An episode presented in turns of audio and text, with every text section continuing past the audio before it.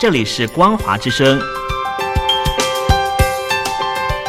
听众朋友，从现在开始，请您一起来关心最近发生的新闻事件。欢迎收听《光华随声听》。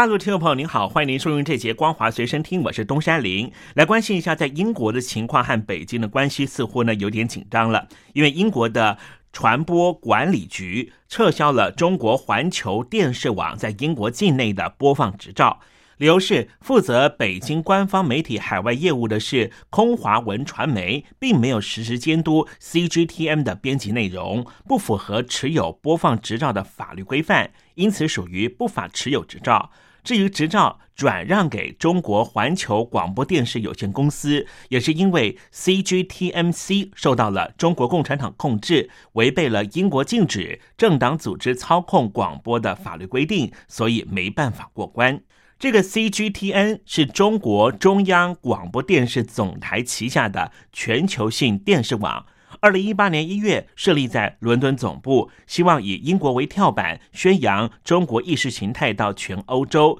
但是英国的传播通讯管理局去年调查也发现，CGTN 对于香港反送中运动的报道是严重的偏颇，违反了中立原则。而对此，北京的外交部也随即的做出了反应。最近就针对于英国广播公司 BBC 一月间播出的新冠状病毒肺炎的疫情，认定它是假新闻，因此对于 BBC 驻北京分社的负责人提出了严正的交涉，要求 BBC 公开道歉，并且扬言保留采取进一步措施的权利，也是有可能把 BBC 在北京的分社直接要求关闭。美国总统拜登已经就任两个礼拜了。四号的时候，他视察了美国政府的重中之重的单位，就是美国的华府国务院，凸显他将使美国的外交政策恢复多变的做法，以及重新和国际社会交往的承诺。而美国总统拜登的中国政策团队网罗了好几位高知名度的政策操盘手，这些人彼此素有渊源，但是对于中国政策的目标却大相径庭。团队如何携手合作，将会决定新政府能否有一套一致的应对措施，或是可能会沦为多头马车各自为政，反而让北京当局有机可乘。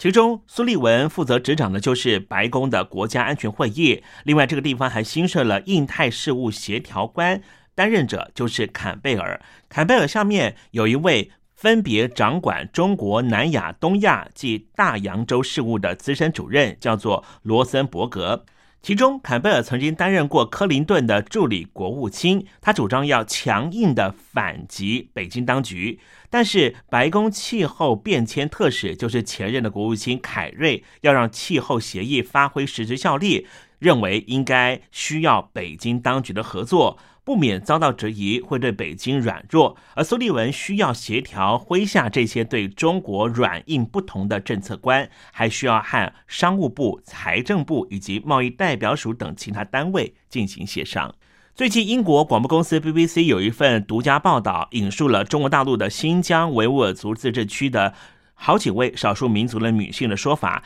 指控中国共产党政府设在当地的在教育营存在系统性的强暴、性侵害和虐待的现象。除了施暴的中国男子可花钱指定外形较好者，而中国的警方不光是这些暴行的中介者，而且自己也成为了轮暴犯。在教育营的乌兹别克族的女性中文教师赛迪克告诉 BBC 的记者，曾经有女警私下向他证实，这个在教育营里面的强暴已经成为了文化，而且是轮暴。中国警方不光是强暴他们，还电击这些维吾尔族的妇女。针对于这项报道，美国国务院对于 BBC 报道内容感到深感不安，指控这些暴行撼动良知，必须承受严重的后果。而英国和澳洲呼吁联合国要立刻展开调查。对于这些恶行，美国总统拜登今天对美国的外交人员发表了重要的演说，表示。针对于中国，美国将会直接面对中国对美国的繁荣、安全和民主价值观构成的挑战，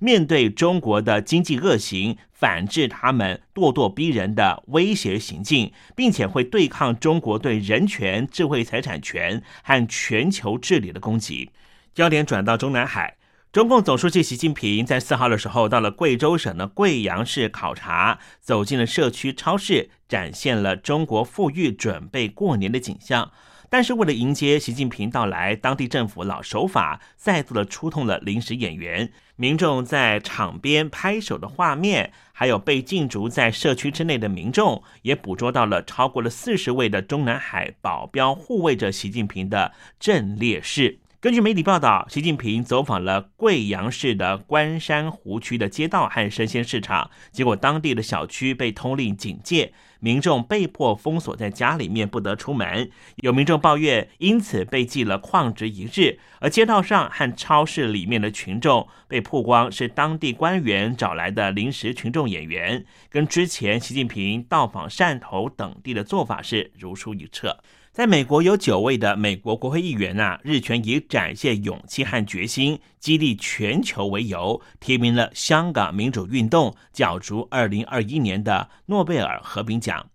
美国参众两院的跨党派国会及行政部门中国问题委员会的主席，就是民主党的众议员麦高文，和该委员会的共同主席共和党的参议员卢比欧，以及其他七名跨党派的参众议员，赶在这个月一号提名截止日之前，在上个月月底联名致函诺贝尔委员会的主席，提名了香港民主运动角逐今年的诺贝尔和平奖。诺贝尔和平奖在每年十月公布该年度的得主，十二月会举行颁奖典礼。根据规定，包含了国家领导人、政府官员、国会成员、荷兰的海牙国际法庭和常设仲裁法院的法官，以及大学教授或是和平奖的前任得主等人，都有资格提名诺贝尔的和平奖的人士。被提名人可以是个人，也可以是组织。